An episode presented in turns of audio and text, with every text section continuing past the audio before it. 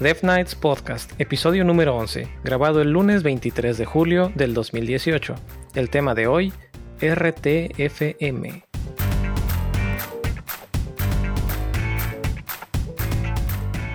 Hola a todos, yo soy Eric. Y yo soy Mike. Y esto es Dev Nights Podcast, un espacio para platicar de programación, tecnología, usuarios molestos y otras ñoñerías. Uh. Hola Mike, ¿cómo estás? Muy bien, ¿cómo estás tú, Eric? También bien, disfrutando del, calorcito que de repente sube y baja, pero a final de cuentas está, está mejor que salir con cinco capas de ropa en invierno. ¿Tú? No, yo prefiero el frío, la verdad, ¿eh? Este, pero también, ah, no, yo también, tu, frío. tu, frío. es más e, extremo que el de Puebla. No, no, no, yo también prefiero el frío, ¿eh? No, no me malentiendas. A mí el, ah. el, calor no, no, no me funciona, me hace este, me hace cortocircuito. El, el calor no. No, no, no. Pero bueno, lo que me refiero con disfrutando el calor es que puede salir sin tantas capas de ropa, porque es lo único que no me gusta. Mm, ok, ok. Cool. Y el día de hoy tenemos invitado de lujo. Es un invitado que ya ha estado con nosotros en varias ocasiones y siempre tiene muy buenas cosas que platicar. Ya, ya es el tercer host, casi casi. Sí, casi casi. Ya es el, es el, es el co-host no oficial. Oficial no oficial. Sí. ¿Qué tal, Jacro? ¿Cómo estás? Muy bien, muy bien, chicos. Aquí en una nueva entrega. Eh, en este capítulo creo que va a estar bastante, bastante bueno. Creo que los tres tenemos mucho, mucho que decir y creo que muchos de los que nos estén escuchando se van a sentir plenamente identificados porque vamos a hablar de cosas bastante interesantes. ¿eh? Sí, y espero que para los que no se sientan identificados, bueno, para los que no sean del, del rubro, para los que no sean programa, programadores, programadoras, eh, que no lo vayan a tomar personal, sino que como una experiencia de aprendizaje. Sí, totalmente. O sea, siempre creo que hay dos formas eh, de ver las cosas. Una es como del lado, ahorita ya lo vamos a discutir, del lado A y la otra es del lado B. Entonces, estaría bastante bien si no eres como del área, que puedas como entender cómo nosotros vemos las cosas para que tú también puedas entender cómo eh, percibimos justamente como acciones que llegas a hacer o cuestiones parecidas. Pero bueno, ahorita vamos a hablar de todo eso, que hay mucho tema que discutir. Exactamente. Qué interesante que hay trigger warning desde el inicio del capítulo, o sea, va a estar bueno. Va a estar bueno, sí. Se nota que ya estuvimos platicando antes de, empezar a grabar, así que ya, ya sabemos que, vamos a hablar, así que desde el principio está el, el, pues no es spoiler alert, pero sí es el... Ya hasta me estoy frotando las manos, ¿no? Como de, Trigger alert. Esto va a estar bueno. Eso.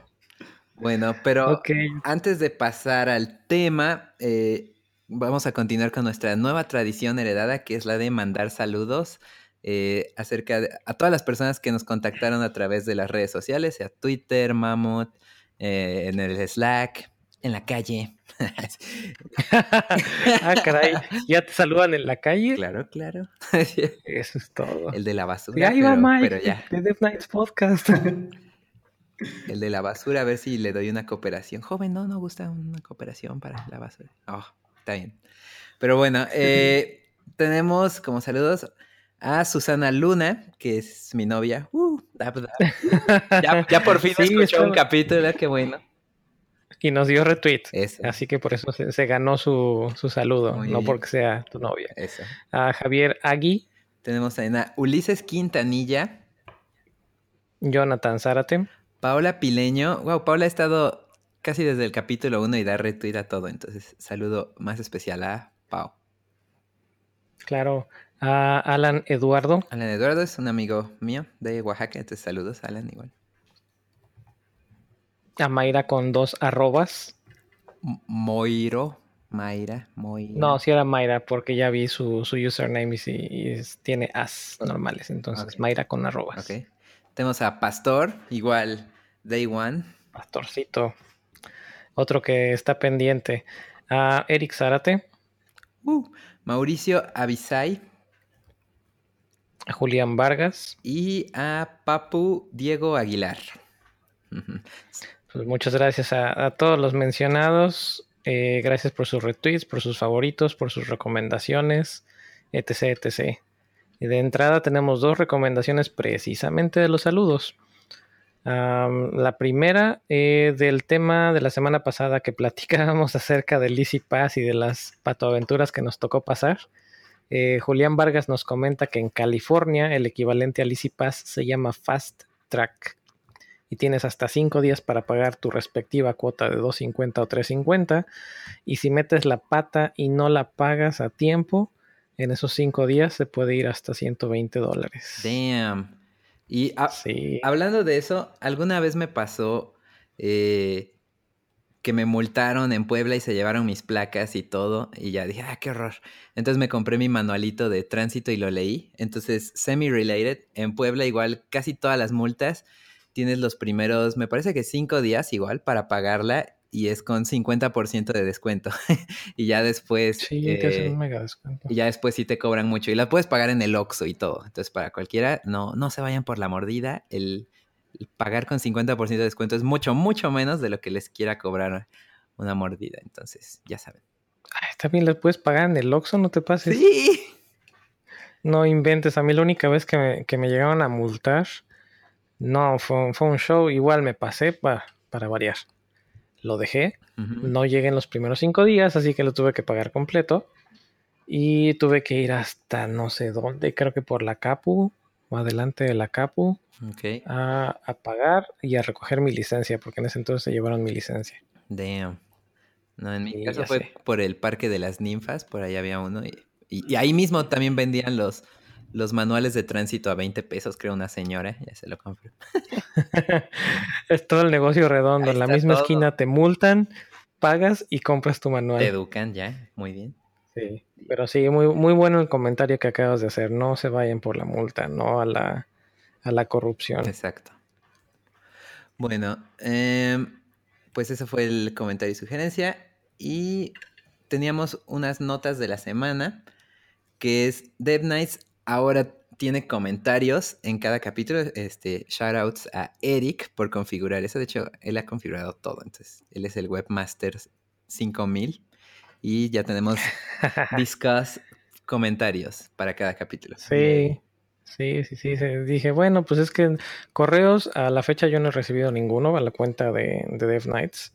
Entonces no sé si, si les dé miedito mandarnos correo o si prefieran. Entonces, para quienes nos escuchan desde la misma página, si quieren dejar algún comentario específicamente de algún episodio, lo pueden hacer como siempre en Twitter o ya también lo pueden hacer desde la página de, del episodio. Aunque bueno, generalmente es más popular en Twitter, incluso en podcasts famosones que, he visto. Eh, casi siempre es más en Twitter y que en las mismas sección de comentarios, pero es muy bueno que, tengamos. Pues me imagino que depende, ¿no? Mucho de la audiencia. Claro. También he visto otros que tienen, tienen mucho movimiento en, Facebook, pero como yo no tengo cuenta de Facebook y hasta el momento, hasta donde yo sé, no hemos hecho como que una comunidad o una página oficial del, del podcast también para promocionarlo en Facebook, pues no se ha dado mucho por ese lado. Sí, no ayuda. Yo tampoco tengo Facebook, entonces... Así es. Si ya saben que si alguien quiere este, ayudarnos a darle movimiento a, al podcast, a, darlo a conocer por, por esos otros rumbos, pues nada más nos, nos pueden contactar por cualquiera de los medios que les acabamos de mencionar en este momento o cualquiera de los que mencionamos siempre al final del episodio. Uh. pues bueno, ahora me toca a mí hacer, eh, abusar del espacio para hacerme un poco de autopromoción. Y es que mi blog regresó en forma de fichas. ¡Volvió! En forma de fichas. ¿Y, ahora cómo lo hiciste? Eh, pues es, la verdad es que no me quise complicar la, vida. Ya he pasado por eh, manuales 100% haciendo yo mi propio template y demás. He pasado por Jekyll. Estuve jugando un poco con Hugo y terminé con la opción más fácil, que es casi casi un one click install de WordPress con un tema súper ligerito y ahí quedó. Nice, muy bien. Sí. Sí, ya keep it simple, ya no me meto a, a configurar otras cosas, ni auto deployments, ni nada. Y como también seguimiento a lo que platicábamos alguna vez con Hackro, que por un momento pensé en Medium, pero así como pensé en Medium, así lo dejé de lado. Ok. Precisamente por el, contenido, lo, difícil que es, es, sindicar ese contenido y distribuirlo después con un RSS o con, con otras plataformas. Claro. Y la segunda, de otra también, aunque no es directamente autopromoción, pero sí es eh, otra promoción a otro podcast. estamos arrancando, en esta ocasión no, estoy arrancando yo como locutor, pero sí como eh, parte de la producción, otro podcast que se llama Aquí Entre Nos. en este participan mi esposa Liz, Lizzie, y una de sus amigas, y también van a estar platicando de, temas variados temas en general, no es relacionado con programación. Así que ahí se los encargo que si le quieren escuchar uno o dos episodios, que vean si les gusta o no les gusta, lo compartan y pues si les gusta, pues qué más que suscribirse. Está bueno el, el, dominio de aquí en punto show. Está, cool. Sí, estuve buscando dominios, pero no había. Hay punto .tv, hay punto .fm, no estaba, creo que no estaba disponible el, punto .fm para este pero no había como que punto podcast o punto audio, entonces pues punto show. De hecho, eh, iba a meter uno de los links que iba a hablar, aprovechando que entró eso. Eh, descubrí una plataforma, bueno, ya existe la de Now, de Guillermo Rauch, que es este para hacer hostings y así, una especie de competencia de Heroku, pero más sencillita y un poco más enfocada a Node. Y pues son así todo de que muy sencillo, muy Apple ellos, ¿no? Todo muy, muy simple. Entonces tienen igual eh, sate.co diagonal domains. Está súper cool para buscar así dominios de todos, todos, todos, rápido. Incluso desde la terminal y ahí le das. Lo compras, boom, ya, lo tienes. Muy rápido. Esto está chido. Órale. Sí, aunque sea nada más para buscar precios, a ver qué está muy rápido. Porque pues sin pop-ups o lo que sea, ¿no? De otras páginas Luego, lo buscas, lo encuentras, lo puedes comprar ahí mismo o pues ya sabes si está disponible y lo compras donde tú quieras, ¿no? donde te guste. Sí, yo lo que he usado últimamente se llama Namecheap para buscar. Y algunos sí los compro en Namecheap. Sí, yo también. ¿Tú, Jacro? Dale. Pues yo ahorita no ocupo dominios, entonces. yo ahorita no okay. escribo en Medium y YouTube y Git y nomás ahí. Ok, ok. No, no entras con, la idea de tener la, la, página del landing page para tus proyectos? Sí, de hecho, ¿sabes qué? Sí me gustaría. De hecho, la, la, la idea sí la tengo de, de, colocar justamente lo que es un sitio donde yo tenga todo esto, pero ahorita pues hay como más cosas. Me gustaría como generar mucho más contenido para poder clasificarlo mejor y que cuando ya la lance o ya se cree lo que es este sitio, pues tenga como mucho, mucho de dónde ver, ¿no? O sea, que te atrape literalmente. Ok, ok. Cool. Muy bien. Ah. Y por ahí dentro de las recomendaciones de, Twitter nos llegó otra, Mike.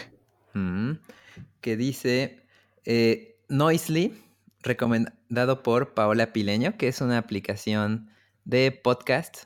No, eh, me estoy confundiendo. De audio. De sí, este, este salió del, no del episodio anterior, sino del anterior al anterior, me parece.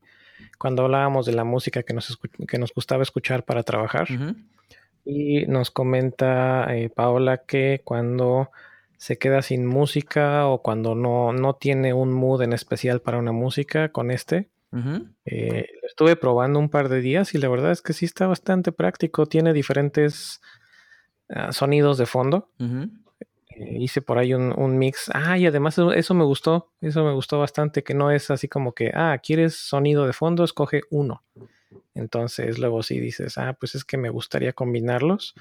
Y está padre. Me puse a trabajar un, muy buen rato, uno de los días, con una combinación medio rara entre eh, sonido de tren con eh, lluvia y unos relámpagos de fondo. Cool.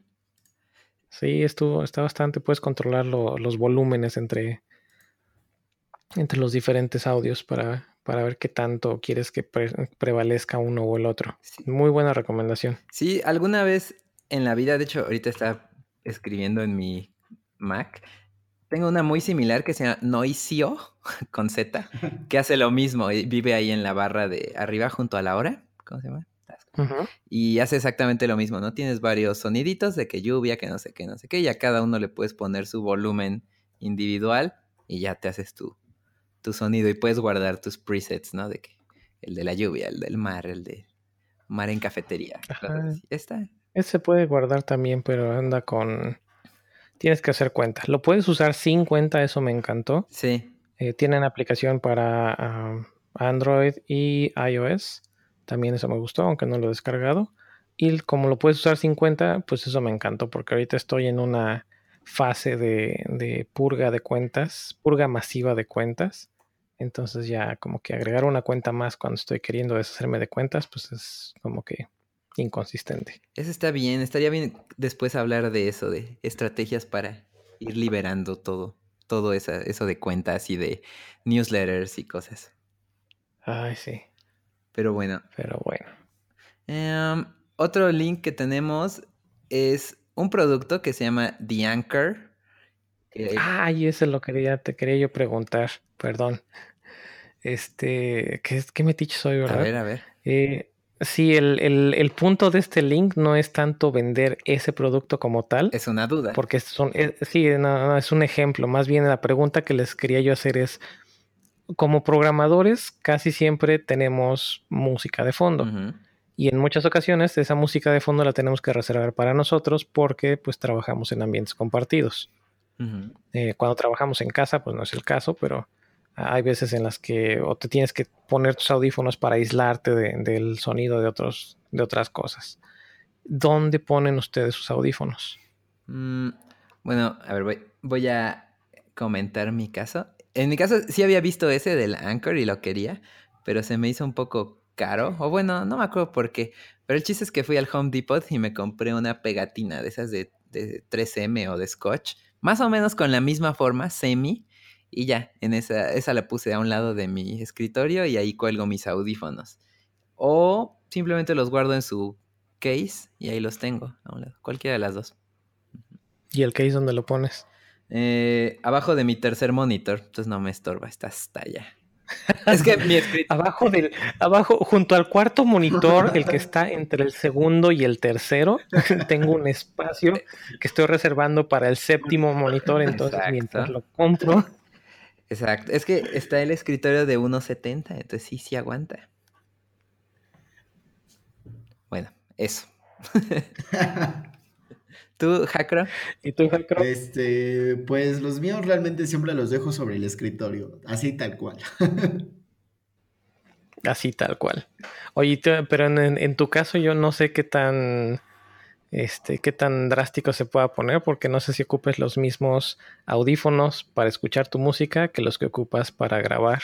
Eh, pues sí, de hecho, ah, por ejemplo, para grabar, pues ocupo lo que es el micrófono, tal cual.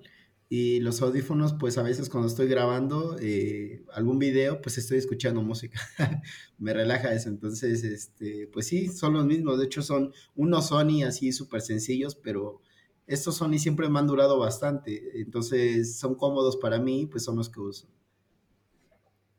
Cool. Ok. Ahora es mi turno. Pues tengo, yo tengo aquí en mi escritorio o cerca de mi escritorio tengo dos pares. Tengo unos que son unos eh, audífonos Bluetooth. Bueno, de hecho son mezcla entre Bluetooth y un dongle USB. Ok que esos están conectados de forma permanente al dongle USB que está conectado a un hub USB que está conectado a la computadora. Entonces, esos son los que ocupo exclusivamente para juntas y de vez en cuando cuando se me olvida quitármelos y de repente puse música, entonces ahí se queda la música. Okay. Eh, casi no casi no me pongo los audífonos porque como estoy trabajando pues yo solo desde casa y casi no tengo ruido o que, que yo interrumpa a alguien más o que me interrumpa, pues pongo la música sin, sin audífonos. Y tengo otro par de audífonos que compré hace añísimos. Yo creo que fácil tengo, no sé, cinco, tal vez más de cinco años con ellos. Eh, que son unos de estos que tienen como cojincito y que van, te cubren la oreja completa. Over ear. Y eh, ándale, lo sé. No, estos son around. Ah, claro, sí, around ear. Eh, y los tenía yo muy, muy relegados y ahora con, lo del podcast, pues ya se ganaron su lugar en el podcast. Entonces están conectados permanentemente al, micrófono para escucharme y escuchar lo que estamos diciendo. Y ellos, estos están, eh, siempre los dejo colgaditos en la base del micrófono. Ay, no dije los otros, los que uso para el diario, para las juntas, están curiosamente colgados en una lamparita de escritorio que tengo. Mm. Entonces la lámpara funciona, de, funciona doble. Tiene función de lámpara y tiene función para stand de los audífonos. Yo creo que hace falta complementar la descripción del podcast con las fotos de, de los escritorios. Sí, hay que sacar. Ay, esa estaría muy buena, fíjate. Sacar la foto. Uy, vamos a tener que limpiar los escritorios entonces. Terminando el podcast, todos este, organizar su escritorio, por favor. Sí. Este, no, pues hasta eso creo que no está tan tirado el mío. Ah, pues he, tenido. el mío sí. He hecho, hecho bien mi tarea de, de acomodar las, las cosas. cool. Bueno, bueno. Ah, bueno, y esto sale porque en algún lugar vi un link precisamente de este producto que comentabas, Mike, que se llama The Anchor, que es un plastiquito en forma de ancla con un eh, adhesivo que pueden pegar abajo de su escritorio para colgar sus audífonos. no, ni me fijé en cuánto, en cuánto estaba en Amazon, así que no sabría decirles, pero eh, pues sí, o sea, la idea, la idea se me hizo interesante y de ahí me salió la idea de, bueno, ¿y dónde ponen sus audífonos ustedes? Así que platíquenos también todos los que nos están escuchando dónde ponen sus audífonos o cómo los ponen. O incluso mejor, si nos quieren mandar una foto de cómo ponen, ya estaremos este, viendo de qué forma compartirlas con el resto de, de los escuchas del podcast. Es buena idea. Sí. Oye, Jacro, me estabas platicando fuera del aire que tenías un par de, un, tema en específico que se te hacía interesante preguntarnos. Ah, sí, ah, recientemente, bueno, he regresado a escribir los blogs y uno de los primeros justamente fue el consecuencias de ser un desarrollador, por ahí el link va a estar, si no, pues en Twitter ahí lo, ahí lo tengo. Y me gustaría saber como su opinión acerca de ¿Qué tanto a ustedes les ha, porque realmente sí es una consecuencia, digo, una consecuencia no es negativa siempre, puede ser pues simplemente el resultado de algo, pero a ustedes a nivel como personal o a nivel de, cómo piensan y ven las cosas, ¿qué tanto les ha afectado eh, el hecho de ser desarrolladores? Eh, para los que no me pueden llegar a entender, este, me gustaría como explicar eh, mi caso y de ahí me puedan compartir ustedes dos como su opinión, a ver qué tal qué tanto match hacemos con, a comparación de lo, que, de lo que escribí. No sé si les parezca una buena idea o cómo Sí, sí, sí. Excelente. Dale, dale. Sí, sí, sí. ponnos, el ejemplo. pues bueno, em, la historia o en general todo esto surgió a partir de, un poco de cuestionamiento sobre justamente la, la forma en cómo veo las cosas y bueno, una de las eh, principales cosas es que a mí mucha gente eh, me cuesta a veces eh, trabajo comunicarme con otras personas, con cualquier otra persona, porque a veces no se me llega a entender lo que trato de decir. Y o recurro muy bien a lo que es el tema de las analogías para poder dar a entender algo. Y quiero aclarar que no siempre se refiere a programación, ¿eh? De verdad, hay veces donde estoy hablando perfectamente, por ejemplo, de política y tengo que ocupar una analogía porque siento que la gente no entiende lo que trato de decir. Esa es una de las cosas que he notado eh, que, que, me parece como muy curioso, ¿no? Que a veces soy como eh, un poco complicado de entender o creo yo que a veces soy como eh, súper, ¿cómo decirlo? Mm, ¿Cómo, ¿cómo, cómo, cómo decir esto cuando soy, eh, cuando una persona es bastante literal? A veces soy muy, muy literal y eso creo que es como parte de las consecuencias de desarrollar tanto. Igual otra cosa es que, que me he dado cuenta que hay veces en donde intento solucionar un problema y no me refiero a un, problema justamente de programación, sino puede ser un problema de la vida diaria o algún pensamiento o demás.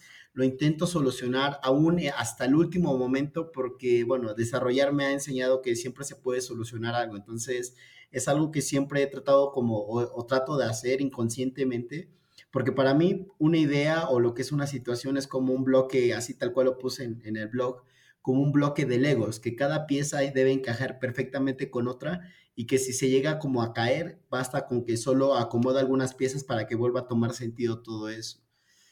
Igual otra de las cosas que había comentado en esta entrada es que para mí se me complica muchísimo el hacer cosas creativas y me refiero a cosas como dibujar. Me cuesta muchísimo trabajo intentar dibujar, siempre termino como rompiendo la hoja de tanto borrar o termino haciendo cosas que no tienen nada que ver con lo que quería hacer en un principio.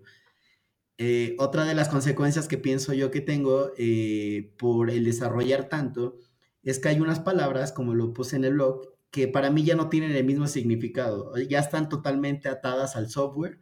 Entonces, cuando yo las escucho, inmediatamente pienso en lo que es desarrollo. No puedo pensar en otra cosa que no sea eso. Entonces, son como algunas de las consecuencias que yo he notado, como que pienso yo que tengo súper más desarrollado el tema lógico que el tema creativo, pero no sé qué opinen ustedes. Me gustaría mucho, mucho saber su opinión de ustedes como desarrolladores. Vas, Mike. No, pues creo que estoy muy, muy similar a, tu caso, que es mucho más, tal cual, ¿no? Que somos muy literales en lo que decimos, ¿no? O sea, ¿por, qué eres tan seco, no? O tipo de Al menos sí. A mí me interesa, digo, desconozco, perdón por interrumpir y desconozco el, background más, más pro de Hackro, pero me interesa conocer tu forma de pensar, tú que no llevaste, y digo, ya lo hemos platicado antes, que no llevaste la formación profesional en el área de sistemas. Porque cuando llevas la formación profesional en el área de sistemas, tienes cuatro años o cuatro años y medio o cinco años, dependiendo de lo que estudien y dónde lo estudien, para que te enseñen, para que te reprogramen el cerebro a pensar de la forma en la que, en la que piensa un programador. Pero en tu caso ha sido, no sé qué tan gradual, creo que menos gradual, ha sido como que más rápido. Y me gustaría saber cómo piensa tu cerebro. Mm, pues es que es eso, básicamente. Eh, justamente una de las cosas por las cuales lo escribí fue por, por ese cuestionamiento personal, ¿no? De decir, ¿por qué es que pienso así las cosas? ¿O por qué es que no me doy cuenta que yo veo las cosas de esta manera, ¿no? Que digo, no está mal, está como súper bien porque yo le llegué a decir, le llegué a decir a una persona que a veces yo me siento como un poco como Sherlock Holmes que ve una escena o ve un momento y ve absolutamente como todo. Y yo lo veo igual, o sea, a veces llego a ver como una situación como de que esto encaja perfectamente con esto y entonces si muevo esto, todo debería funcionar, ¿no? Entonces, eh, en mi caso que me tocó justamente como empezar a trabajar desde que entré como a la universidad y que casi nunca fui a la universidad, eh, me, estoy como, como más metido en esto, como que siento que desde, desde que empecé me empezaron a borbandear con todo este tipo de cosas, yo bueno, yo solito. Entonces, eh, pues en pocas palabras puedo decir que mi mente actualmente piensa de una forma muy literal, de una forma súper estructurada y que inconscientemente lo veo todo como un algoritmo, que todo para mí puede ser como algo posible si se lleva a un procedimiento adecuado esa es en pocas palabras la, mentalidad que tengo actualmente. ¿Y tú, Mike? Pues muy similar, no tan, tan así de algoritmos, porque siento que todavía ese es un área de oportunidad para mí mejorar en eso de, de los algoritmos. Pero pues sí, un poco más visual, por lo mismo, ¿no? Por mi área que es frontend, pero sí bastante lógico, ¿no? Casi tratando de, o sea, sin sacarle el miedo a, resolverlo un poco más programáticamente las cosas, no, no tan visual. Eh, o sea, veo que más de mi, de mi área de trabajo casi siempre le sacan a, hacer las cosas con, con, JavaScript, ¿no? Por ejemplo. O quieren a fuerza con CSS sacar todo y terminan dándole muchísimas vueltas, ¿no? Cuando puedes hacer un scriptcito por ahí rápido, ¿no? Y te saca el apuro más rápido. Ese tipo de cosas como que ese es mi approach. Em, no sé, pero sí, sí me gustaría un poco más sacar ese pensamiento estructurado, tener ese pensamiento estructurado de, algoritmos. sí, sí me gusta. De hecho, varios amigos hemos estado practicando de repente en las tardes, noches, este, algoritmos. Ya hemos dejado de hacer eso en, eh, ¿cómo se llama? Ninja, no sé qué, que ahí los vas practicando, pero está interesante con, con Pasti, de hecho. Entonces, saludos a Pasti, a ver cuándo seguimos haciendo algoritmos, que él es muy bueno para eso. ¿Y tú, Eric? Ok, ok. No, a mí sí. Estoy de lleno en, lo que comentas, Jacro. Eh, creo que soy parte o tengo, tengo muy bien arraigado en, mi persona para quienes me conozcan más a, nivel personal el. Ah, se metió ruido de fondo. Bueno, tengo más el, el estereotipo del programador de introvertido, eh, que le cuesta trabajo interactuar con grandes grupos o con personas completamente nuevas. El, el típico de, ah, hace frío. Sí, pero, pero en cuanto me tocan el, tema de programación o de ahí sí se me suelta la lengua. ya somos dos. sí. Y no, y, lo que comentas, ¿no? De, de, que hablando de cualquier tema, de lo que sea, mi cabeza ya está, está pensando de una forma de, ah, pues si vamos al súper, pues cuál es la forma más práctica de, de recorrer los pasillos. Exactamente o si vamos a o si vamos al súper, pues bueno, y eso creo que también tiene que, mucho que ver con la forma de, de pensar eh, como programador y como tal vez como persona que no le gusta mucho el, shopping en vivo.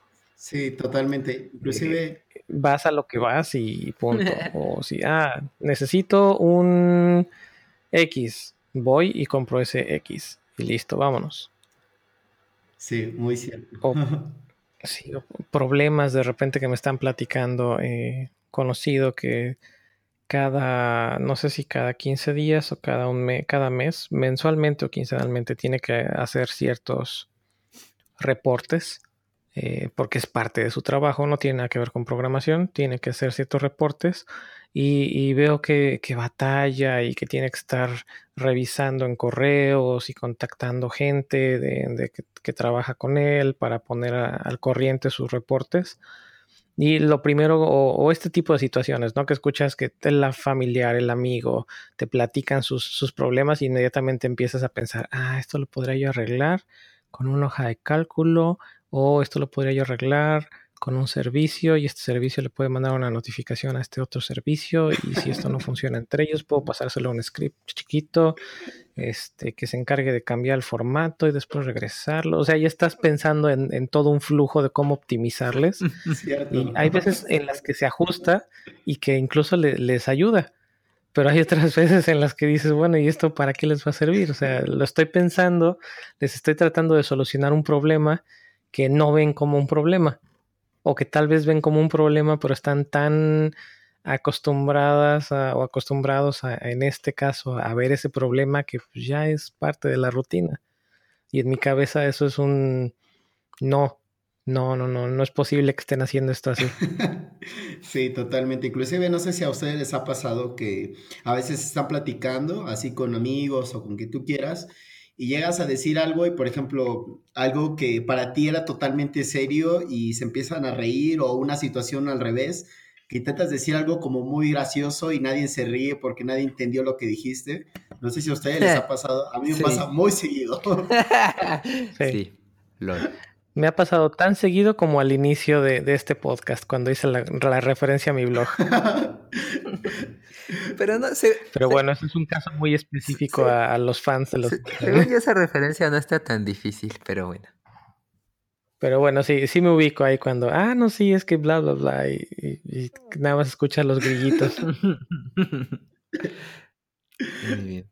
Interesante, interesante. Creo que, y de hecho este artículo que escribí, me escribieron también por, eh, en mi Facebook personal y me comentaron algo muy similar. Entonces, eh, me da mucha alegría porque parte de esto era como de decir como, mira el mundo, así es como pienso, pero también mandar un mensaje como de que no estás solo, ¿no? Habemos más locos por ahí sueltos. Excelente. Habemos más locos sueltos de lo que te imaginas. Lo único que nos falta es ponernos de acuerdo para platicar. Pero bueno, para eso tenemos este espacio para platicar. Muy bien. Pues antes de hablar del otro link que tenemos de, de Hackro, quería hablar un poco de un, un, video que encontré recientemente que se llama You Know What F Dropdowns. Entonces, ¿qué quiere decir? ¿Sabes qué? A la I, los dropdowns, que son las cajas de texto donde eres un hombre, mujer, otro, ¿no? Eh, esa es, selección múltiple. Con confianza, Mike. Dilo, que se escuche bien. ¿Qué, qué, qué? You know what? Fuck drop downs. Muy bien.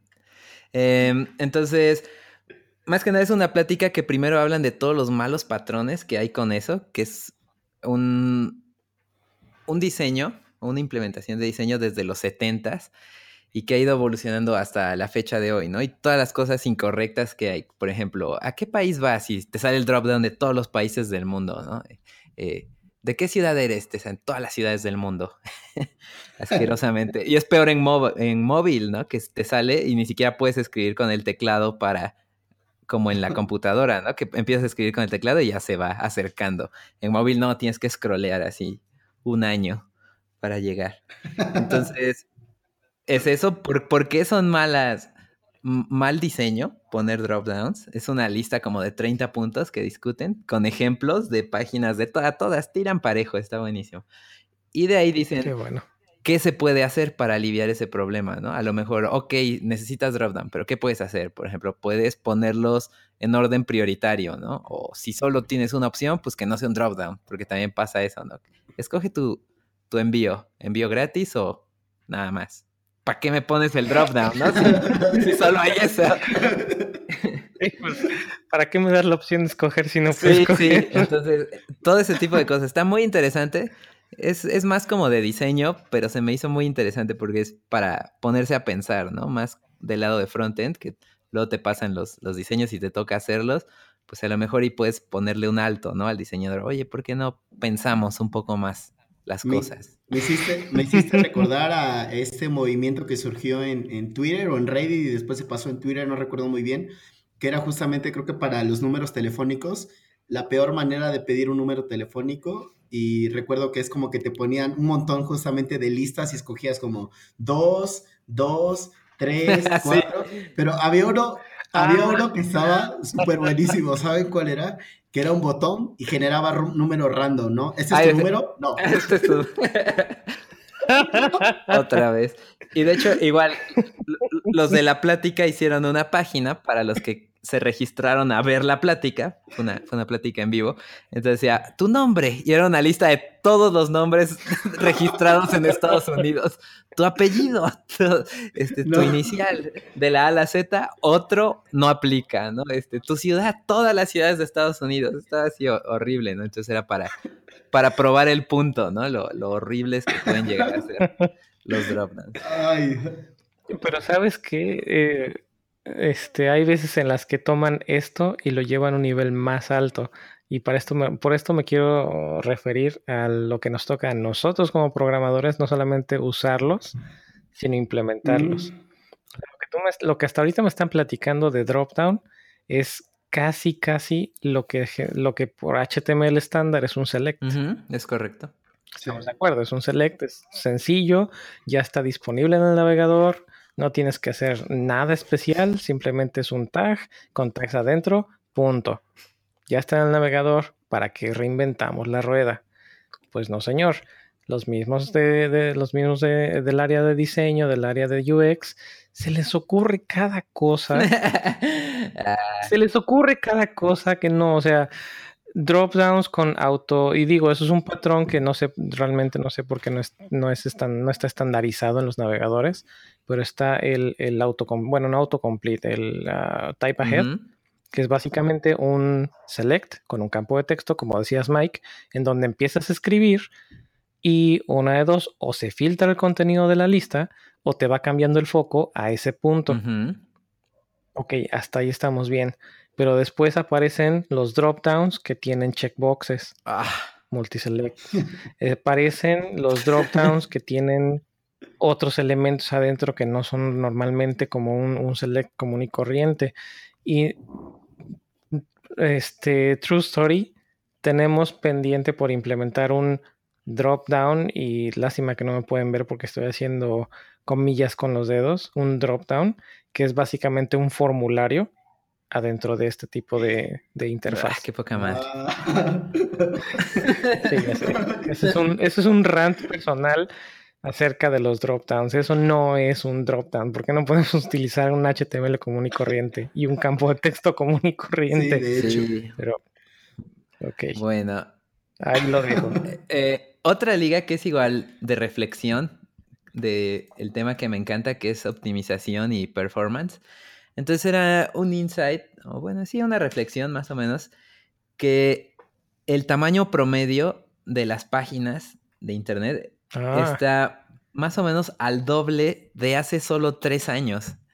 Entonces, wow, ¿no? O sea, eh, eh, hay una epidemia de obesidad, no solo en Estados Unidos, México y demás países civilizados, sino también en la, en la web. Entonces, sí, e, e, es, muy interesante ver eso, quiénes son los culpables, eh, imágenes, JavaScript, la, la, la, y a lo mejor qué podemos hacer para aliviar esos problemas, para tener un, una web un poco más ágil, ¿no? Más performant. Exacto. Algo platicábamos acerca de esto antes de empezar a grabar. Digo, no tiene que ver directamente con el tamaño de la página, pero era el, el uso entre otras tecnologías que pueden ayudar como en este caso son los CDNs. Si vas a usar un framework que ya está siendo usado por muchos, o una librería que ya está siendo usado muy probablemente por muchos usuarios, al usar un CDN, pues ya el usuario ya la tiene en su computadora, ya no la tiene que bajar. está en caché. Es correcto. Y, y, no solo esas para los scripts, sino también algún tipo, ah, ¿cómo se llama? El de para imágenes. eh, ah, el CDN que es para imágenes, que tú puedes subir imágenes de cualquier tamaño y ya le pones filtros para que salgan optimizadas al usuario final. Ah, como si fueran imágenes responsivas. Algo así, pero pues ya así los eh, del lado el cliente, no cliente navegador, el cliente el que te contrató, puede subir sus imágenes. Regresando a la forma de sí, Sí, sí, Pero bueno, el, el cliente económico que paga puede subir, ¿El puede subir sus imágenes de 20 megas sin que se ponga toda lenta la página, ¿no? Ah, pero ¿cómo se llama? La bolsa de carne y huesos que está pagando. Exactamente. El, ente financiero, el patrón proveedor, él, este, que suba sus imágenes como él le dé la gana sin que afecten el performance de la página, ¿no? Son cosas que se pueden hacer. Incluso hay tutoriales de cómo hacerlo si todo es estático, pues puedes poner a lo mejor un, un cron job que cada X tiempo corra y optimice las imágenes y las vuelva a subir donde están, ¿no? Si nota que, han cambiado. Pero generalmente si se puede con un CDN, pues mejor. Y hay muchos este, gratis. Ah, ¿cómo se me fue el nombre? Pero bueno. se me hace tan raro escucharte comentar un cron job. Sí, ya sé. Sí, sí sé. No, no, no, los uso mucho porque... Pero sí, sí sé, sí sé. No, yo no digo que no sepas, pero se me hace tan raro escucharte mencionar un cron job, como que no, no asocio un mm. cron job con, Mike. No, pues, pues, no, pues no, pero generalmente los trato de evitar por eso, porque... El, trabajo sucio se tiene que hacer, ¿no? Alguien lo tiene que hacer. Alguien lo tiene que hacer. Y a, a, veces cuando es la última de las opciones, pues ya lo hago yo, pero en general trato que no. Oye, pero ¿me vas a decir que vas a tratar de implementar un cron job con, con Node? No, no, no, directo en Bash. ¿Cómo que directo en Bash? ¿Cómo le dices a Bash que ejecute un cierto proceso, un cierto script? Ah, sí, cierto, sí, con, 20 minutos. O que lo ejecute a las 3 y a las 5 de la tarde los lunes y los viernes. Del, el primer lunes y viernes de cada mes. Mm, no, pues no. Te pregunto a ti mejor. Exacto, con un cron job. Sí, la verdad es que los cron job, saliéndonos completamente del tema, es que son muy potentes. No son para todo, obviamente no vas a, escribir tu blog con puros cron jobs. no digo que no se pueda, no tengo idea de cómo lo harían, pero no digo que no se pueda, pero sí, volvemos a, lo que hemos platicado antes. La herramienta correcta para, para el, el caso correcto, pero sí. Los cron jobs son muy potentes para, para lo que son que es ejecutar tareas programadas, un programador de tareas. A lo mejor un forever con otra cosa, eh, así, pero bueno. Ah, bueno, esa era una cosa más. Y eh, último link mío eh, es una librería o una colección de librerías que se llama VX, VX. Entonces es React más D3 entonces, para los que no sepan, D3 es una librería para mostrar información de manera visual con SVGs, ¿no? Como para visualización de datos, más que nada. ¿Quién es un maestro de... Sí, no... No, perdón, no, no, la, no la encasilles y eso yo cometo el mismo error, pero no la encasilles exclusivamente con SVGs porque el mismo D3 Tiene Canva. te sirve para hacer tablas, ¿no? Para hacer tablas, para procesar datos. Tienes unos datos, quieres hacer un render de una tabla, lo puedes hacer súper óptimo con, con D3. Ok, cool. Sí, bueno. Todo lo que sea manipulación de DOM que esté relacionado a datos, con no necesariamente tienes que hacer una gráfica. Es bastante potente. Entonces, este, pues un grupo de usuarios ya tiene más o menos un año esta librería, pero está medio verde. De hecho, creo que todavía ni sale la versión 1.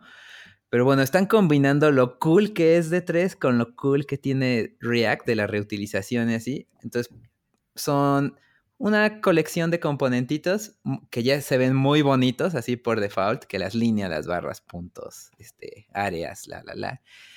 Eh, y usados pues así rápido, ¿no? Como componentes de React. Entonces está muy, muy padre de usar y para que se vean pues muy bien, ¿no? Visualmente bien tus, tus datos. La conocí el año pasado, pero estaba demasiado verde y no me dieron permiso de usarla en un proyecto que estaba.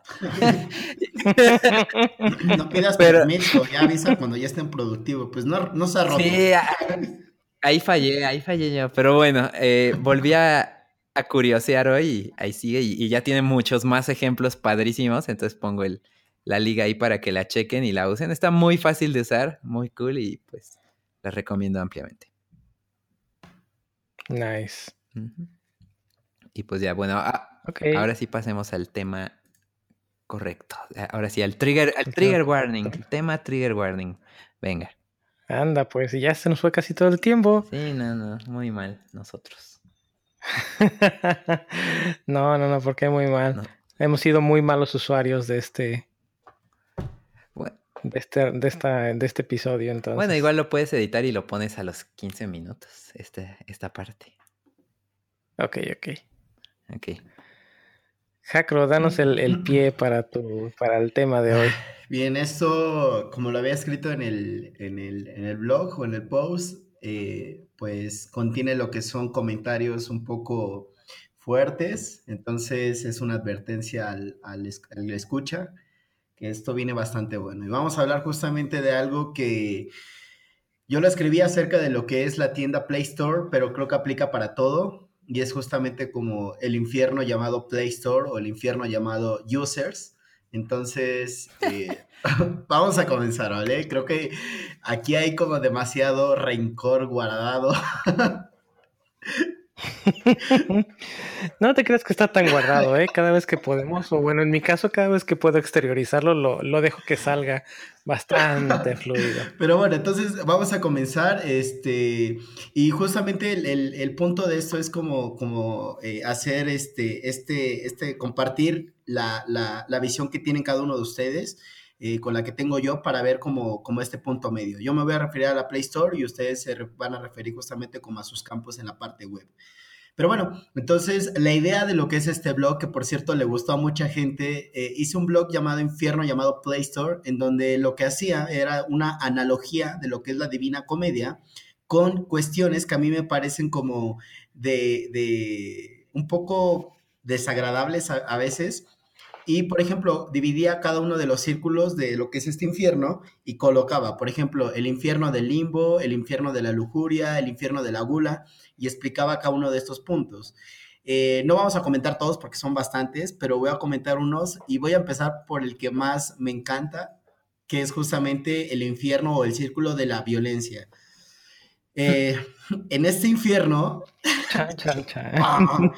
y aquí, así tal cual lo escribí. En este infierno es para todos los users con esos reviews que más que darnos un feedback, intentan o pretenden herir a los creadores de la aplicación o a lo que es justamente un vendedor o lo que tú quieras. Y recopilé nada más eh, algunos reviews y bueno, aquí van. ¿eh?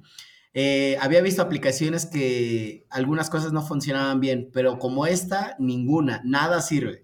Esta me encanta más porque dice, no sirve la aplicación, como que la hizo un becario sin supervisión. y la última que coloqué fue, por más que intento, no sirve de nada, es pura basura, que hace que perda mucho el tiempo. Si no van a hacer cosas bien, mejor no las pongan en el mercado.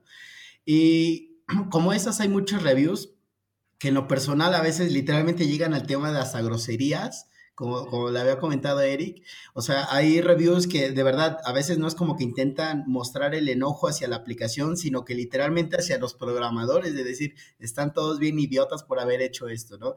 Entonces, eh, en esta parte no sé ustedes cómo lo han visto, yo lo he visto por la parte de la tienda, pero ustedes no sé qué me, les gustaría comentar con este eh, círculo del infierno que se llama violencia. Pues, pues sí, este, así como lo comentas, y creo que una manera web que nos podemos identificar mucho con eso es en el ámbito del open source. Entonces, muy típico que tienes tu librería o algo en GitHub, ya agarró un poco de tracción y de repente el issue, están bien pendejos, ¿qué no ven este error? Este, y, no se ajusta a mi caso en particular, ¿por qué no me, no me resuelven mi problema ahorita? ¿Que no pueden? Están muy mal. Este.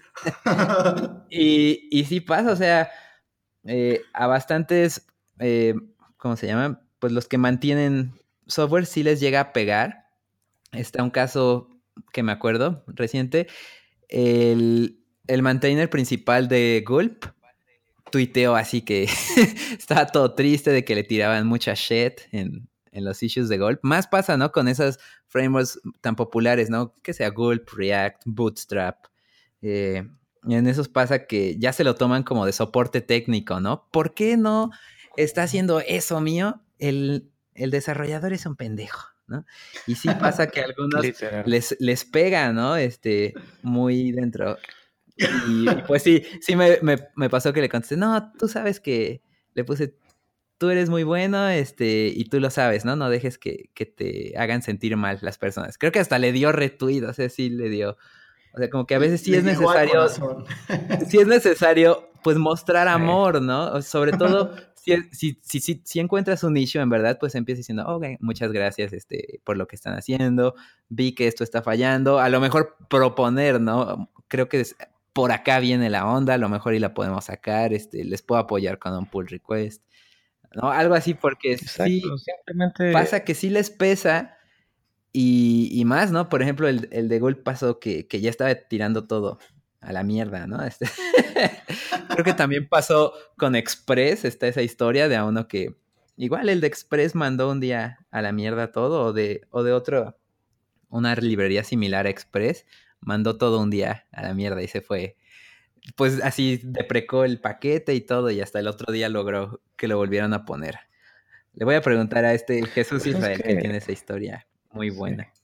Es que la, mayoría en este caso de nosotros es trabajo, porque no voy a decir que no es trabajo, es trabajo que haces por tu cuenta, es trabajo que no estás recibiendo una remuneración y es, es, meramente voluntario. Te encontraste un problema, le diste una solución y la compartiste con el mundo.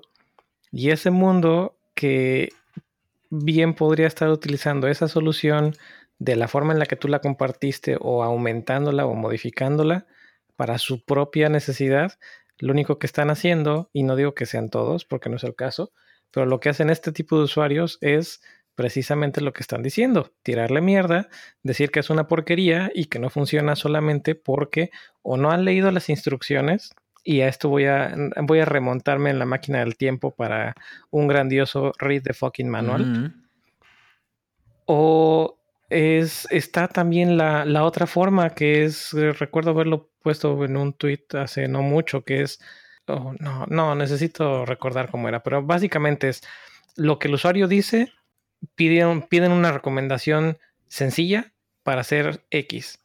Lo que realmente significa, por favor, haz esto por mí porque tengo flojera o no tengo ganas de hacerlo. O sea, estás, está la documentación buena o mala, porque pues, hay veces que no tienes ni siquiera el tiempo para hacer la documentación completa, pero está ahí la solución, ya la compartiste, ¿y por qué te están tomando como si estuvieran pagándote? Sí, sí, totalmente. O sea, realmente es, y es lo mismo en este caso que, que las recomendaciones, como, como comentabas, Jacob, como en los App Stores. Otro que yo vi es el, o lo otro que comentábamos fuera de línea, es lo mismo, pero en las reviews en, los sitios de compra, Amazon o en, otros lugares.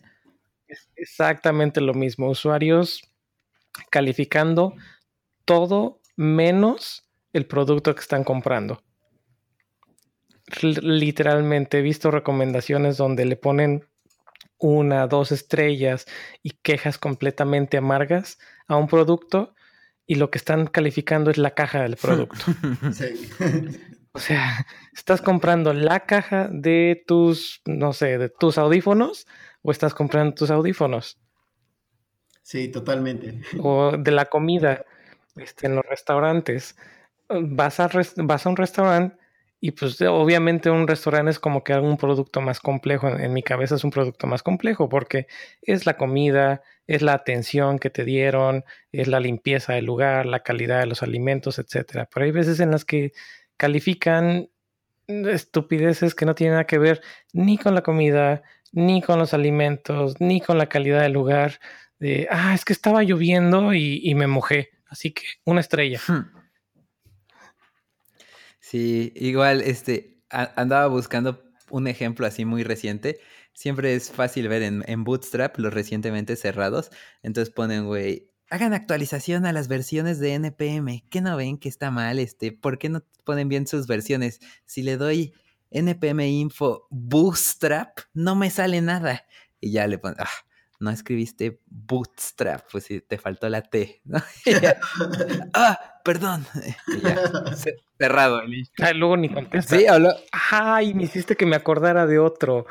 El, el, para, bueno, no sé si aplique para, para ustedes en los App Stores, Jacro, pero cuando tienes una librería en donde sea, en GitHub, en NPM o lo que sea, te mandan un, un bug request o te mandan un, un bug report incompleto. Te hacen que inviertas una o tal vez dos horas o más tratando de ver qué es lo que está pasando. Perdón. No encuentras qué es lo que está pasando. Le contestas a, la persona que, que, puso este request de, oye, ¿sabes qué? Pues ya lo intenté hacer aquí así y asado y no tengo, no, no lo puedo reproducir. ¿Me puedes dar más información? Y ahí queda. Nunca le dan seguimiento. pues es que querían que tú lo resolvieras todo. O sea, que no agarraste la onda, por favor. No, pues tan fácil como que luego nada más te mandan un comentario o lo que es un, un poll diciéndote, esta madre no sirve, está fallando. Y tú, ajá, pero ¿en dónde chingas está fallando, no? O sea, dime específicamente en dónde, porque realmente es súper complicado. No me voy a poner a revisar justamente como toda la librería para averiguar en qué pinche caso falló, ¿no? Entonces, totalmente de acuerdo con eso. Sí, ya encontré, por cierto, lo que había tuitado. Es la pregunta en tus repos. ¿Is there a simple way to... puntos suspensivos. Lo que realmente significa I'm really too lazy to figure out this out. Please do it for me. o sea, pregunta, ¿hay alguna forma fácil de hacer esto? Lo que realmente significa, no, no, no tengo ganas ni, y tengo flojera de hacerlo. Por favor, hazlo por mí. Y lo peor es que muchas veces caemos Sí. O sea, caemos en el, ay, este, ah, no, pues lo ves, analizas qué es lo que quieren hacer. volviendo al tema con el que arrancábamos, la forma de pensar el programador, te plantean un problema y tu cabeza ya lo está empezando a resolver. Entonces, no sé ustedes, pero a mí una vez que ya tengo un problema en la cabeza, me cuesta trabajo sacármelo de la cabeza si no lo resuelvo. Totalmente. Entonces, pues ahí vas, caes en el juego, les resuelves y hay veces que cuando pones tu respuesta, también ya me ha pasado, pones tu respuesta, ah, mira, lo logré, le hice esto con esto y así y así y aquí está el ejemplo. Ah, gracias, pero lo, lo terminé solucionando con otra cosa. Come caca. Sí. No me pudiste. ¿Para qué demonios? Si estás buscando, ¿para qué demonios me pones a trabajar en algo que ni vas a usar, que ni siquiera me vas a ayudar a, darle feedback o a... No, no, no, no. Sí, igual este... No, no, no, ya perdí la idea, continúa. es que es el coraje, qué poca madre. Ay, no, eso está bastante bueno. Hay uno, hay un círculo del infierno que yo, eh, bueno, se colocó como avaricia, no sé si aplique con ustedes, pero por ejemplo, en este es un comportamiento un tanto extraño que pasa en las tiendas y es que, por ejemplo, yo lo que puse es, en este infierno está totalmente dirigido para el usuario. Ese usuario que baja la aplicación califica con una estrella sin haber ocupado la aplicación y pide como, por ejemplo, un descuento, pide que le regalen algo, pide como algo a cambio de que cambie lo que es esa calificación cuando aún ni siquiera ha ocupado la aplicación. Entonces, Es algo así como un, eh, este eh, quid pro quo, que literalmente te doy algo por algo, ¿no? Entonces es un comportamiento que pasa mucho en las tiendas y que yo siempre he dicho que no se caiga en ese juego. Es un juego que no va a terminar bien, pero no sé ustedes si aplique con ustedes, pero en mi caso con, con las aplicaciones es algo que es un martirio, la verdad, porque una estrella en una aplicación baja muchísimo lo que es el, el, el ranking en donde se encuentra. ¿Cómo se llama esto? ¿Es extorsión, básicamente? Sí, porque chantaje. Sí, o sea, tal cual te piden, bajan la aplicación, la ponen una estrella y te dicen un código de descuento por primer uso o eh, un descuento por X cosa, ¿no? Y no te dicen que te van a cambiar el review, pero está como muy implícito de que cuando tú le des ese descuento, se supone que tendría que cambiarlo, ¿no? Pero pues ahí entraría otro infierno que sería el fraude, porque realmente, al igual que con ustedes, que cuando les mandan un, eh, un book eh, report, eh, realmente nunca le dan seguimiento. Entonces tú le das eso a cambio y él nunca cambia el review, se queda en una estrella y, o sea, totalmente un fraude ahí. sí. Sí, no, pésimas Ah, ya me acordé que iba a decir, perdón. Que, igual me gusta de repente trolear así en los issues que veo que abren issues así pues pidiendo, ¿no? Que les resuelvan el problema o, o, así. O incluso luego si me preguntan ahí en el trabajo ya cosas muy troles que se pasan, así que totalmente se nota que ni quieren pensar. Y no, pues les sí, sí podrías, pero tendrías que hacer algo que hace tiempo que no haces. Pensar.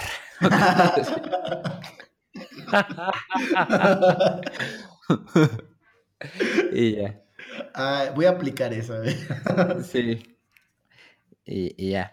Qué fuerte. Oye, pero justamente una de las cosas que estábamos platicando antes de este fuera del aire es que, eh, y es justamente uno de los últimos círculos de lo que es este infierno, es la traición. Y justamente hemos estado hablando de eso ahorita, que es como de que nos estamos quejando de algo cuando nosotros mismos pertenecemos a eso. Y, y totalmente, o sea, ¿quiénes son los que te comentan esos issues? ¿O quiénes son los que levantan esos issues? Pues son más programadores, ¿no? ¿Quiénes son eh, justamente todas esas personas que a veces eh, intentamos hacer como malas prácticas porque sabemos cómo piensa el programador? Pues otro desarrollador, ¿no? Entonces, este infierno está muy curioso porque nosotros mismos hacemos que este infierno se haga más grande, ¿no? O que estos problemas sigan existiendo el hecho de que bajes una aplicación, por ejemplo, y no la califiques, aunque la ocupes del diario y sea vital para ti, ya estás cayendo en lo que es ese, esos mismos infiernos de ni siquiera mostrar como, como tomarte los cinco segundos para calificar una aplicación, ¿no? Entonces, este infierno creo que está como súper, súper buenísimo. En el post traté como de aventarle mucha tierra a lo que es el usuario y a la tienda, pero el último infierno se lo guardé justamente para el mismo desarrollador porque creo que somos parte muy importante de ese problema. Pero no sé qué opinen ustedes. Totalmente. Pues es que sí, o sea, ah, es, difícil, ¿no? Pues es, parte de la naturaleza humana. Pinche gente. Pero es peor.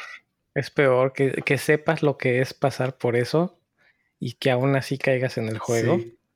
No, eso, eso, eso sí no tiene perdón. Y bueno, creo, creo que no nada más aplica para, las calificaciones. Eso es. todo. Sí, no. Aplica en muchos, muchos lugares. Cuando te topas un, website, eh, bueno, en nuestro caso, ¿no? Como desarrolladores web, te topas con un website que no funciona. Lo primero que haces es maldecir al website. Esta porquería no funciona. Y con mucha razón, digo, hay veces en las que necesitas hacer algo y por X o Y no funciona lo que estás haciendo. Pero cuando ya te pones a analizarlo y te pones a ver qué es lo que está pasando, hay veces en las que ya no sé quién está peor. El que la está usando y está maldiciendo al programador o al programador o programadores o equipo que puso eso en ese lugar para empezar. Sí. Y digo, eso hay muchas circunstancias de por medio. Yo sé que como programadores también hay veces que nos ponen en, situaciones difíciles de fechas de entrega y pues tienes que hacer malabares y hay veces en que sacas un producto que no está completo. Oye, hay que anotar eso. Y no, o sea, creo que se hace círculo vicioso, ¿no? El, esta porquería no sirve, pero pues es que esta porquería no sirve porque esta porquería de, equipo eh, de managers no nos dio tiempo para entregarlos y los managers pues es que esta porquería no sirve porque esta porquería de clientes nos está pidiendo algo que no tenemos y ahí se me, me, hiciste recordar una imagen como un cómic o algo así que decía ¿qué es esto? y sale un güey así como en un precipicio todo montado por hilos y así todo horrible ¿no? ¿cómo, cómo hiciste eso? Es, no pues es que hicimos un prototipo y ahí medio como pudimos lo sacamos ah. y luego pues así le seguimos. Oye, hay que anotar eso para un próximo podcast, hablar de lo que son los deadlines. Uf, sí. deadlines y estimados. No, no, Lo que estimes a lo doble, a lo triple y sigue estando mal de todas maneras. Sí. Bueno. Sí, sí, sí. Ay, me gustaría ver si puedo conseguir ahí un par de personas que tienen temas interesantes al respecto. Hay eh, una plática, digo, no quiero quemar al, el nombre si es que no lo podemos conseguir, pero hay una plática que, en donde comparan el, arte y la ciencia de, la cocina contra el arte y la ciencia de programar. Mm. Eh, en los dos casos estás entregando eh, resultados y en los dos casos estás entregando cosas eh, que te están pidiendo, digamos, personalizadas. Eh, son productos que tienes que estar entregando constantemente, constant delivery o continuous integration, en este caso podría ser. Eh, este tipo y donde comparas de las herramientas y los flujos. es una persona que fue de un, de un, de un rubro al otro. Y pues también compara el, el, el, hecho de decir, bueno, pues es que en el software, en software development, tenemos, que les gusta? 50, 60, 70 años ya llevándolo mucho a, sus raíces. Es lo que tiene de historia la, programación. Claro. Y las, ciencias este, informáticas. La cocina, ¿cuántos años tiene?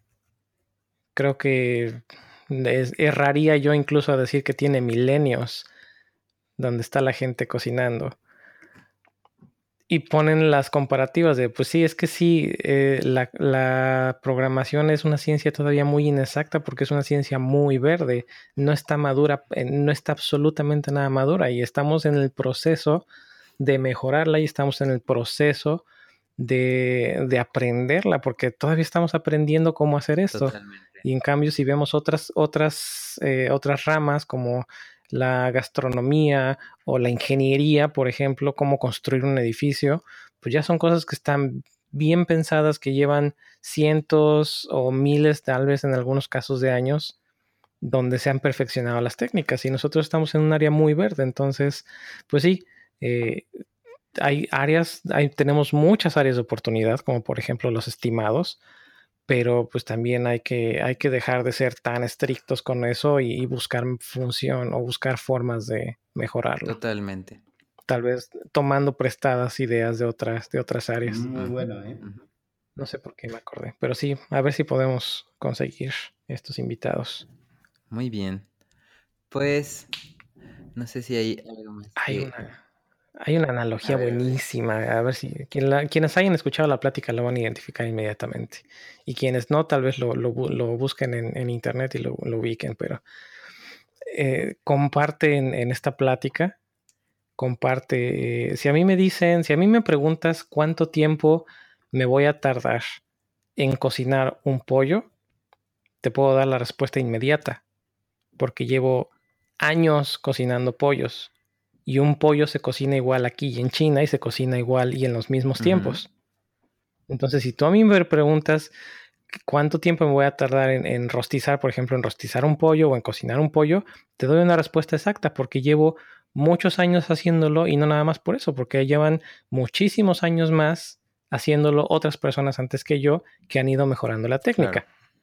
Ahora, si a mí me preguntas cuánto tiempo me voy a tardar en rostizar un pollo con un lanzallamas, pues no, no lo sé, te puedo dar un estimado y trabajar sobre este estimado y mientras más veces lo haga, más lo voy a saber hacer y mejor te voy a poder dar este, mejor te voy a poder dar un estimado, pero si no es la misma tarea, si me estás dando diferentes lanzallamas, me estás dando diferentes combustibles, me estás dando diferentes aves, no siempre es el mismo pollo, si me estás dando diferentes cantidades de aves que quieres que rostice y todo el tiempo están cambiando, pues no te puedo dar un estimado inmediato.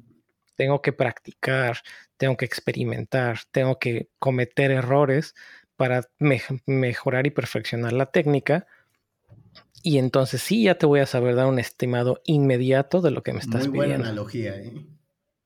Y digo, estoy ahí metiéndole mi cuchara porque no, no está tan, tan amplia en esa ocasión, pero es básicamente lo mismo. Y es, lo mismo que aplica Está perfecto, ¿eh? ¿eh? Quiero comentar algo muy importante eh, de los que me estén escuchando, incluidos ustedes. ¿A quién no le pasó que con un proyecto de freelance, sobre todo el primero, la cagó y cobró de menos? o dijo un tiempo totalmente corto a comparación de lo que debía ser, ¿no? Creo que a todos nos pasó justamente por la inexperiencia. Creo que conforme vas agarrando como más y más experiencia, una pregunta te la pueden hacer, ¿cuánto tiempo te tardas en hacer un sitio? Y a lo mejor al principio puedes decir simplemente por decir un número, dos meses. Pero cuatro años después te pueden hacer la misma pregunta y casi puedes decir, ah, pues sabes qué, este, más o menos con esta variante, esta variante y esta variante, te puedes tardar, no sé, este medio año. Pero es justamente exactamente la analogía que ocupaste. Me gustó muchísimo y, de verdad creo que a todos nos ha pasado eso, de equivocarnos a la hora de hacer justamente estos eh, cálculos de tiempos y de recursos y demás. Creo que es algo que siempre nos va a perseguir, pero que se puede ir trabajando justamente con la experiencia. Totalmente. Exacto. ¿Y de qué salió esto? Se me olvidó. Pues hablando de estimados y así. Ah, sí, sí, de los deadlines que puede ser un ah, podcast. Chaito. Sí, tenemos. Cada, cada, vez que hablamos en un podcast sacamos tres temas más para platicar. Eso me gusta. Sí, sí. Está bueno, ¿eh? sí, sí, sí. Pues bueno. Este, excelentes los temas. ¿Quieren, ¿Quieren seguirle tirando tierra a los usuarios? No, yo creo que ya con eso Está bien. Suficiente por el día de hoy. Está bien. Suficiente mala vibra. Podemos seguir la tiradera en Twitter, a ver si alguien nos comenta algo. Nada más quiero comentar algo, algo nada más como para defender al usuario, que yo sé que va a estar medio raro eso, pero de cierta manera el usuario es el que nos mantiene una mejora constante. Siempre nos pone retos y aunque son retos un tanto a veces extraños, pero nos ayuda justamente a ser mejores en nuestra área. Nada más eso. Totalmente.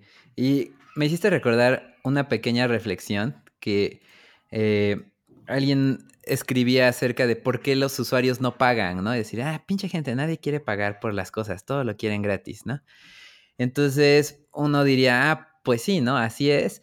Pero si quisieras echar culpas, a lo mejor la culpa sería del gobierno de la Reserva Federal de Estados Unidos, que en los earlys 2000, finales de los 90, puso tasas de interés bajas que hizo que los bancos este, pudieran eh, recibir dinero prestado en grandes cantidades, que hizo que prestaran mucho dinero a los venture capital, que hizo que inyectaran a las startups muchísimo dinero y en vez de pensar en un modelo de negocio lo daban todo gratis. Se acabó el dinero después de la crisis del 2008, bueno, en, gran medida, y los usuarios se acostumbraron a que todo era gratis. ¿De, de quién es la culpa entonces? Mm. Qué fue. Pero bueno. Sí, desafortunadamente los usuarios están muy mal acostumbrados a que todo es gratis. Estamos muy mal acostumbrados a que todo es gratis. Y bueno, si lo, si lo empezamos a, investigar, o si nos empezamos a meter un poquito más en, en todo este, este tema, nos vamos a dar cuenta que realmente lo que es gratis es mucho más caro de lo que no es gratis. Mm, Porque desde mi punto de vista, lo que es gratis, eh, desde el punto de vista web, servicios, aplicaciones, etcétera, si es gratis es porque ya lo pagaste. Y si ya lo pagaste y no has desembolsado una tarjeta de crédito o dinero, lo más probable es que esto lo estás pagando con tu información. Información confidencial, información personal y esto es, eh, regresando en círculo a lo que hablaba yo al inicio de las, brevemente de la cierre de cuentas que estoy haciendo. Es curioso que una página o un servicio, mientras más dependen de tu información, tu nombre de usuario, tu dirección, tu teléfono, tus datos personales, mientras más dependen de tus datos, más difícil es cerrar una cuenta y que borren tus datos. Mm. Hay veces en las que ni siquiera puedes hacerlo desde la página. Tienes que mandar un correo a su dirección de soporte. Hay veces, literal, me tuve que, en una, de una página, no recuerdo ni cuál era, desafortunadamente, me tuve que meter a sus políticas de privacidad para encontrar una dirección de correo electrónico a la cual pudiera yo mandar un correo y pedirles que cerraran mi cuenta y borraran mis datos. Y ya me acordé de otra y esa sí la voy a quemar. Groupon México no tienen eh, una dirección sencilla de contacto. Si buscan en sus políticas de privacidad, tienen dos correos, dos cuentas de correo electrónico y ninguna de las dos cuentas de correo electrónico funciona. no, Las dos rebotan los correos. Así que pésimo, pésimo para ellos. Pues ahí está, el cupón sale caro. Y bueno, eh, en general, mientras, mientras más gratis, más caro. Totalmente. Muy bien, pues creo que con esas reflexiones quedamos para este capítulo. Entonces vamos a aventarnos el outro. Dev Nights Podcast se graba todos los lunes a las 8 pm hora del centro de México. Pueden ser parte del show enviando sus comentarios a nuestra cuenta de Twitter arroba DevNightsMX o por correo electrónico a podcast arroba DevNightsMX o ahora como comentario en el mismo capítulo, en la URL de este capítulo. No olviden suscribirse en iTunes, Google Podcast, Spotify o RSS con su cliente de podcast favorito o visitándonos a nuestra página podcast.devnights.mx. Mike es Shell Dandy en Twitter, Eric es Erwin de Chávez también en Twitter y bueno, también yo soy David Jacro en Twitter.